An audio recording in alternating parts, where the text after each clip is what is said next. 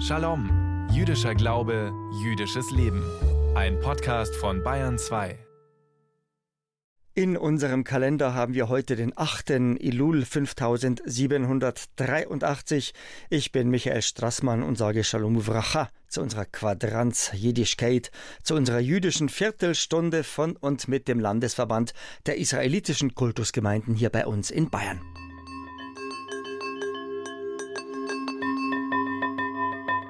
Aleph, Bet, Gimel, Dalet.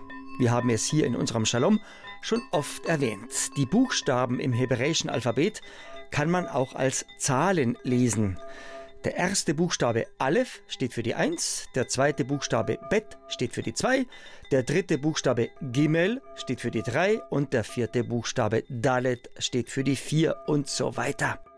Somit kann man jedes hebräische Wort und jeden hebräischen Text als Abfolge von Zahlen verstehen und daraus kann man dann seine Schlüsse ziehen. Beispiel. Das hebräische Wort für Gesalbter lautet Mashiach. Denken Sie an den Messias, an den Erlöser. Das Wort Mashiach schreiben wir im Hebräischen mit den Buchstaben Mem, Shin, Jud und Chet. Diese vier Buchstaben zusammen haben den Zahlenwert 358. Das hebräische Wort für Schlange lautet Nachash. Schreiben wir mit den Buchstaben Nun, Chet und Shin. Diese drei Buchstaben haben ebenso den Zahlenwert 358. Daraus schließen nun Eingeweihte, dass die List der Schlange darin besteht, uns Menschen in Gestalt des Maschiach zu erscheinen, also in Gestalt des Gesalbten, des Erlösers. Worte und Texte mit Hilfe des Zahlenwertes ihrer Buchstaben auszulegen, nennt man Gematrie. Wenn man hebräische Buchstaben als Zahlen liest, unser Shalom-Reporter Ulrich Trebin über Gematrie, über unsere jüdische Geheimlehre Kabbalah und über unsere jüdische Zahlenmystik.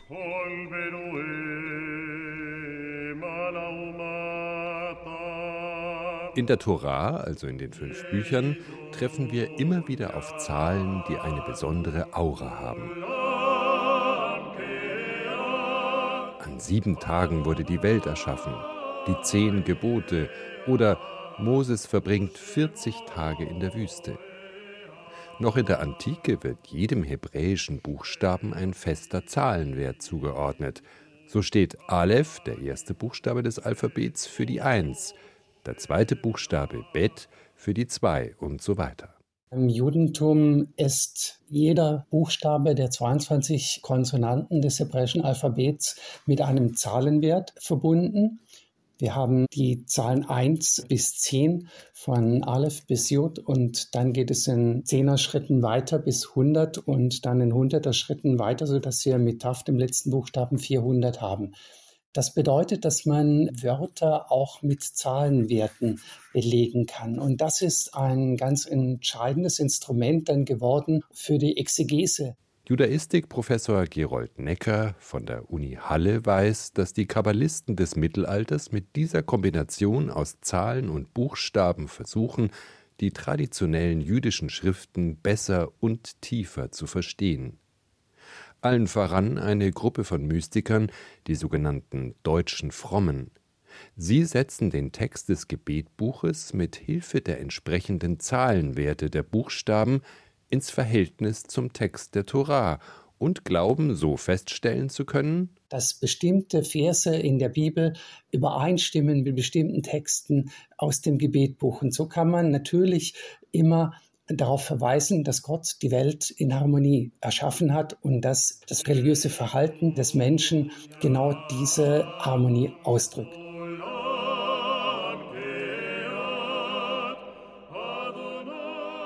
Zum Beispiel hat der hebräische Text der zehn Gebote 620 Buchstaben und diese Zahl 620 entspricht dem Zahlenwert des hebräischen Wortes für Krone. So erkennen die Kabbalisten in den zehn Geboten die Krone der Torah. Und die 620 hat auch noch eine besondere mystische Bedeutung in der kabbalistischen Gottesvorstellung. Gleichzeitig ist die 620 auch die Zahl aller jüdischen Gebote, Eigentlich sind es nur 613, aber man kann noch die sieben noachitischen Gebote hinzuzählen, die für alle Völker gelten. Wir haben 365 Verbote. Da haben Sie zum Beispiel den Zahlenwert des Namens mit Samech und äh, Tetonun äh, 364 für Satan und in der Bedeutung, dass der Satan ganz über das Jahr herrschen darf mit einer Ausnahme 365, dem Yom Kippur, dem Tag, an dem Gott das Versöhnungsfest eingesetzt hat und die Zahl der 248 jüdischen Gebote entspricht einerseits dem Zahlenwert des Namens Abraham und andererseits den damals bekannten 248 Gliedern des menschlichen Körpers.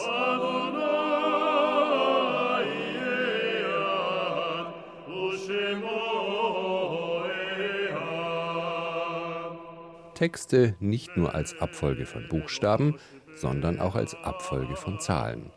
Die jüdischen Mystiker weben ein riesiges, fein gesponnenes Netz aus Buchstaben, Zahlen, Worten und Glaubensinhalten, das für gläubige Juden eine hohe suggestive Überzeugungskraft hatte und entsprechend auch ihren Alltag und ihre Riten bestimmte, zum Teil bis heute. Wenn die Beschneidung eines Jungen am achten Tag mit sieben Tage vorher vorausgeht, dann finden Sie bei einem mittelalterlichen Kabbalisten die Aussage, wenn man die Stunden zusammenzählt, dann kommt man auf 168, dann nimmt man noch die Stunden der Nacht zum achten Tag mit dazu und daraus ergibt sich dann die Summe von 180.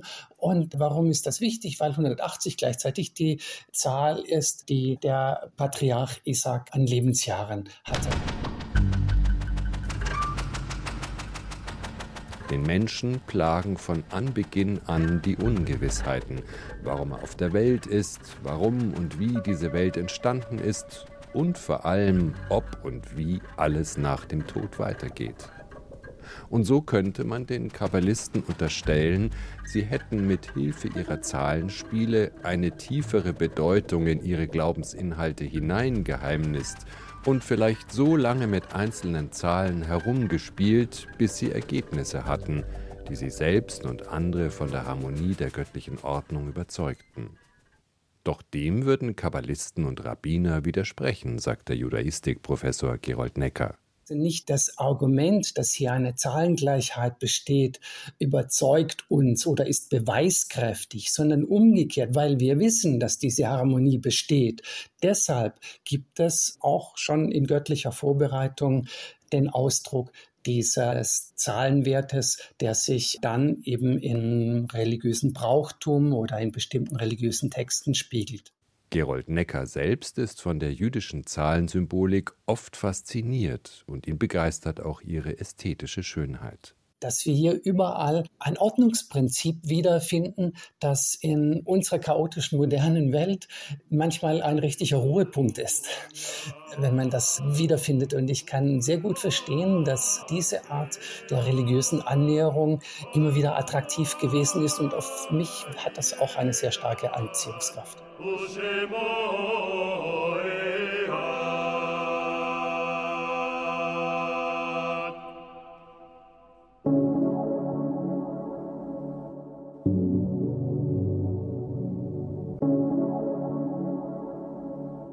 Am Freitagnachmittag sagen wir von Bayern 2 Shalom. Ich übergebe nun an Rabbiner Joel Berger, an unseren geschätzten Radiorebben. Ja, noch drei Wochen geht am Freitag, am 15. September am Abend die Sonne unter, wird aus dem alten Jahr 5783 das neue Jahr 5784. Ja, in drei Wochen schon feiern wir unser Neujahrsfest Rosh Hashanah. Beim Gottesdienst in der Synagoge lesen wir zurzeit das fünfte Buch Mose, den Sefer Dvarim, Morgen beim Schabbatgottesdienst in der Synagoge ist dran der Wochenabschnitt mit der laufenden Nummer 49. Diese Parashat Hashavua heißt Ki Teze, wenn du ausziehst. Gemeint ist damit, wenn das Volk Israel in den Krieg zieht. Unser Sefer Dvarim, also das fünfte Buch Mose, besteht im Wesentlichen aus drei Reden, die Moses an das Volk Israel hält, kurz bevor er stirbt. Auch im Leseabschnitt Ki Teze redet Moses seinem Volk ins Gewissen. nicht nur was den Krieg betrifft. In unserem Leseabschnitt werden wir wiederholt dazu aufgefordert, mittellose Menschen genauso zu behandeln, wie wir selbst behandelt werden möchten, mit Umsicht, mit Anstand und mit Wertschätzung. In der einen Textstelle lesen wir, dass ein Gläubiger nicht einfach so in das Haus seines Schuldners eindringen darf, um dort mal eben schnell einen Gegenstand als Pfand zu beschlagnahmen. Die Würde des Schuldners muss gewahrt bleiben. Und der Gläubiger muss dem Schuldner die Möglichkeit geben, sein Pfand selbst zu bestimmen. In einer weiteren Bestimmung heißt es dann, dass wenn der einzige Wertgegenstand eines sonst mittellosen Menschen zum Beispiel ein Mantel ist, jener gepfändete Mantel vor jedem Sonnenuntergang zurückgegeben werden muss, damit sich der Schuldner während der kalten Nächte nicht friert. Die zweite Textstelle besagt, ich zitiere, dem Tagelöhner, der bedürftig ist, sollst du seinen Lohn nicht vorenthalten, sei er von deinen Brüdern oder von den Fremdlingen, die in deinem Land und in deinen Städten wohnen. Seinen Lohn sollst du ihm am selben Tag auszahlen, dass die Sonne nicht darüber untergehe, denn er ist bedürftig und verlangt danach. Und sollte der Arbeitgeber diese Regel nicht einhalten, so liege eine gewaltige Sünde auf ihn. Unsere nachbiblische rabbinische Lehre betont, dass einzig und allein die Arbeitsverträge darüber entscheiden, ob die Löhne täglich, wöchentlich oder monatlich gezahlt werden. Wichtig ist, der Lohn muss immer fristgerecht und ohne Verzögerung ausbezahlt werden. Bereits in früheren Abschnitten weist uns die Torah ganz pragmatisch und lebensnah darauf hin, dass es im Lande allzeit Arme geben wird. Deswegen sind wir aufgerufen, dass wir, zitiere, unsere Hand auftun für unseren Bruder, der bedürftig und arm ist. Die Torah macht sich und uns keine Illusionen. Sie geht davon aus, dass innerhalb der Gesellschaft materielle Unterschiede nie verschwinden werden. Daher ist jeder und jede von uns verpflichtet, für die Beseitigung gesellschaftlicher Ungerechtigkeiten und für einen sozialen Ausgleich zu sorgen. Dabei müssen wir stets die Würde des Empfängers wahren. Zu Hochmut besteht wahrlich kein Anlass. In unserer nachbiblischen Lehre im Talmud lesen wir, dass ein Arbeitgeber, sollte er selbst in finanziellen Schwierigkeiten stecken, zuerst den Bedürftigsten den vollen Lohn auszahlen muss. Der Arbeitgeber muss also die soziale Lage seiner Arbeiter im Blick haben.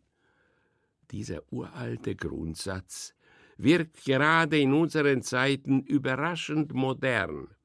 Auch hier zeigt sich, wie lebensnah und wie zeitlos die Bestimmungen in unserer Tora und in unserem Talmud sind.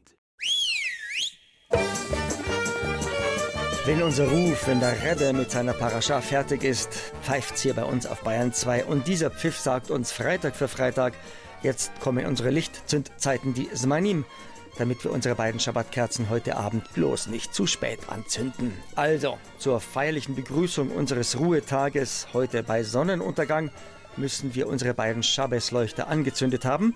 In Salzburg bis um 19.45 Uhr, in Pilsen bis um 19.47 Uhr und in Straubing bis um 19.48 Uhr.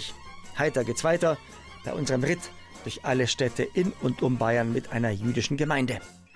München sowie Regensburg 1951, Amberg sowie Weiden 1952, Augsburg, Bayreuth sowie Hof 1954, Nürnberg, Fürth sowie Erlangen 1956, Bamberg 1957, Ulm 1958, Konstanz Punkt 20 Uhr, Würzburg 20 Uhr 1 und in Frankfurt am Main müssen wir unsere beiden Schabbatleuchter angezündet haben bis um 20 Uhr 6. Wir hören uns wieder am kommenden Freitag Bayern 2 kurz nach 3. Der kommende Freitag ist der 1. September 2023 und für uns der 15. Elul 5783. Oder wir hören uns wann immer und wo immer Sie wollen im Podcast unter bayern2.de. Voilà, Seose. Der Landesverband der israelitischen Kultusgemeinden in Bayern wünscht Ihnen bis zum 15. Elul am kommenden Freitag einen Shavua Tov, eine gute Woche. Und ich, der Straßmann Michi, wünscht Git Shabbos, Shabbat Shalom und Mevorach. Shasha.